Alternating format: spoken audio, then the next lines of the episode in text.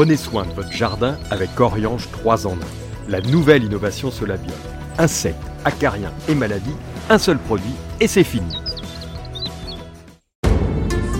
Bienvenue au jardin vous est proposé par ARS, le fabricant japonais d'outils professionnels pour la taille, la coupe et l'entretien de vos jardins et de vos espaces verts.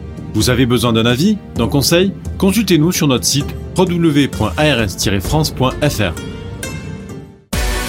Vous n'avez pas la main verte? Alors prenez-en de la graine avec nos paroles d'experts. Alors nous allons rester dans la multiplication puisque nous sommes en pleine période de bouturage semi-outé. Alors c'est vrai que nous sommes encore que le 24 juillet et semi-outé, on pourrait se dire tiens c'est Ah oui. ou- ou demi-outé, on dit on n'est pas à la mi-août, mais on va vous expliquer pourquoi. Et c'est vraiment sympa d'essayer de prouver, on va dire entre guillemets, ses capacités jardinières en prenant un petit bout de plante et en la faisant raciner et en obtenant ensuite un arbuste. Alors en ce moment, donc on fait du bouturage demi-outé. On va commencer par expliquer tous les mots. Déjà, Roland, c'est quoi un bouturage? Eh ben oui, le bouturage, c'est, on pourrait presque dire, c'est un clonage. Alors pourquoi Ah bah, Parce pas, que pas presque. Tu... oui, c'est un clonage. c'est Bon, un allez, clonage. je le dis. Allez, oh. Ouais. clonage, pourquoi? Et, et c'est, vraiment impressionnant parce qu'on prend un petit bout de bois finalement de 15 cm, allez maxi, et qu'on va piquer en terre et il est capable de reprendre. Tu rends compte si on pouvait faire ça avec notre doigt, on se coupe un doigt, toc, on, on pourrait avoir un, un gamin qui repousse, bah, ça serait compliqué. mais c'est, un truc de fou. Et donc on va piquer ça en terre et on va être tous capables finalement de devenir pépiniériste en, Voilà. en multipliant des plantes. Et En donc euh, le bouturage, c'est ça, c'est la multiplication asexuée euh, de, de façon finalement relativement facile. Alors relativement facile, tout dépend des plantes. Parce qu'on verra Oui. après ce que l'on peut facilement bouturer et ce que l'on ne peut pas facilement bouturer. Il y a déjà une chose qu'il faut savoir. Tous les végétaux qui poussent par un bourgeon terminal unique ne se bouturent pas. Donc on ne bouture pas les palmiers, on bouture pas les bambous, on bouture pas les fougères par exemple. Bon, les bambous, il n'y avait pas besoin. hein, euh, ça, il y a plein de plantes ouais. qui n'ont pas besoin d'ailleurs, heureusement. Alors, le bouturage a pas mal d'avantages. Bon, déjà, ça va vous permettre, comme disait Roland, de jouer les pépiniéristes, de faire des petits cadeaux aux- aux gens que vous aimez bien avec vos propres plantes. Ça vous permet aussi de sauvegarder une plante, par exemple, qui irait pas trop bien, mais à laquelle vous seriez attaché parce que c'est une variété ancienne de vos parents, etc. Donc de la multiplier, et comme l'a dit Roland, c'est un clone, c'est-à-dire que ça va être exactement, sur le plan génétique, la copie conforme de la plante mère. Autre chose, c'est que vous allez par le bouturage obtenir des végétaux qui ont une croissance, un rythme de croissance et de production beaucoup plus rapide que par semis. Et encore une fois, l'authenticité. Donc ça, c'est déjà une chose. Alors, qu'est-ce que le bouturage demi-herbacé ou semi-herbacé ou demi-aouté? Oui, demi-aouté, ça veut dire qu'on on va considérer que la plante au mois d'août va prendre du bois, va faire du bois. Elle, elle démarre, elle est verte, et puis progressivement, elle devient bah, brune. Quand on regarde du bois, c'est un peu brun. Elle se lignifie. Elle dit. se lignifie, voilà, c'est bien dit.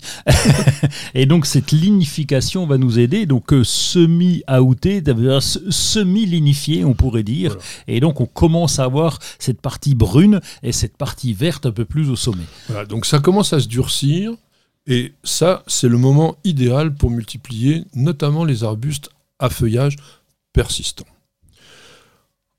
Il faut utiliser systématiquement des pousses de l'année. On ne bouture pas des gros bouts de bois euh, anciens. D'abord, eux, ils sont déjà lignifiés puisqu'ils sont du bois. Et donc, c'est uniquement les pousses de l'année. Et de préférence, mais très très largement, des plantes qui n'ont pas, enfin des parties de plantes qui n'ont pas fleuri. Oui. On va prendre donc plutôt des rameaux généralement latéraux, jeunes, d'une quinzaine de centimètres, c'est vraiment le grand grand maximum. D'autant que il faut préparer la bouture. Oui, il faut l'habiller. Bah oui. On va Alors, habiller notre bouture. Eh ben, d'abord, déjà, euh, quand tu t'as l'air de dire simplement, oui, il faut trouver euh, une petite pousse qui a pas de fleurs, c'est pas gagné. Hein, euh, Pas toujours.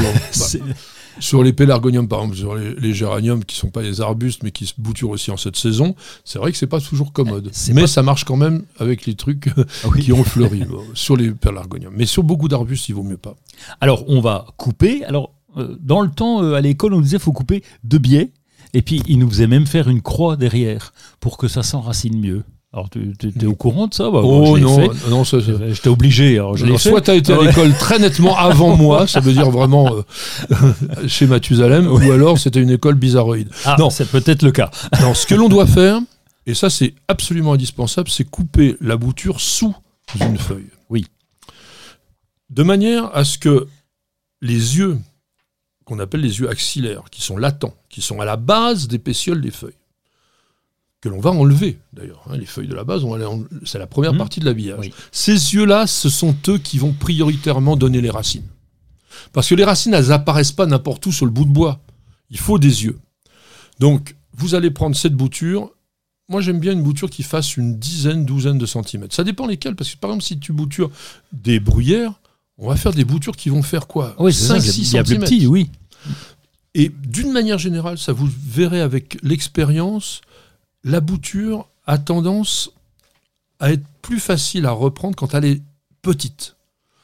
Grande bouture, bon, sauf en hiver, on va compliquer Oui. les choses.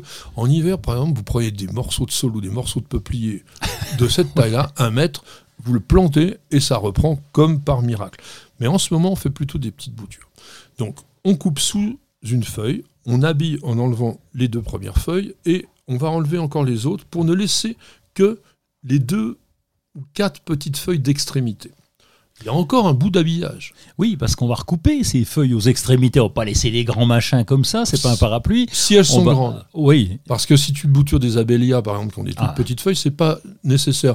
Ou, euh, mettons, euh, des Lonicera nitida ou des cotonéastères, les feuilles sont petites, Oui. on peut les laisser intactes. Mais dès qu'on a une feuille qui va dépasser, mettons, 4 cm de longueur, là, on les coupe au moins d'un tiers. Oui. Ou si elles sont très très grandes, ben, on les coupe des deux tiers. Bah, L'hortensia, par exemple, qui peut avoir de grosses feuilles au sommet, Ouais. on va peut-être les couper euh, carrément de Voilà. moitié, lui. On- oh, ouais, même les deux, Ouais. bien les deux tiers. Alors maintenant, c'est savoir quelles sont les conditions pour réussir le bouturage.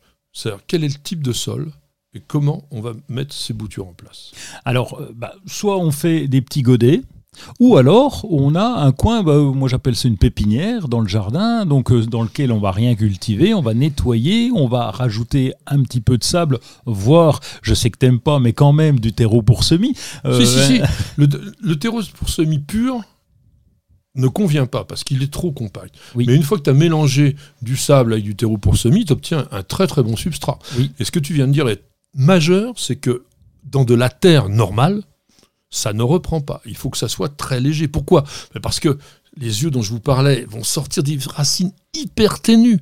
Et donc, il faut qu'elles se trouvent dans un milieu pas trop compact pour qu'elles puissent correctement se développer. L'idéal, c'est également de recouvrir tout ce petit monde-là sous une cloche ou de le mettre dans une mini-serre parce que ça reprend beaucoup mieux avec une forte hygrométrie. Donc, il faut vraiment vaporiser aussi et compter environ. Alors, 30 jours, c'est vraiment le mini minimum pour ceux qui reprennent le plus facilement.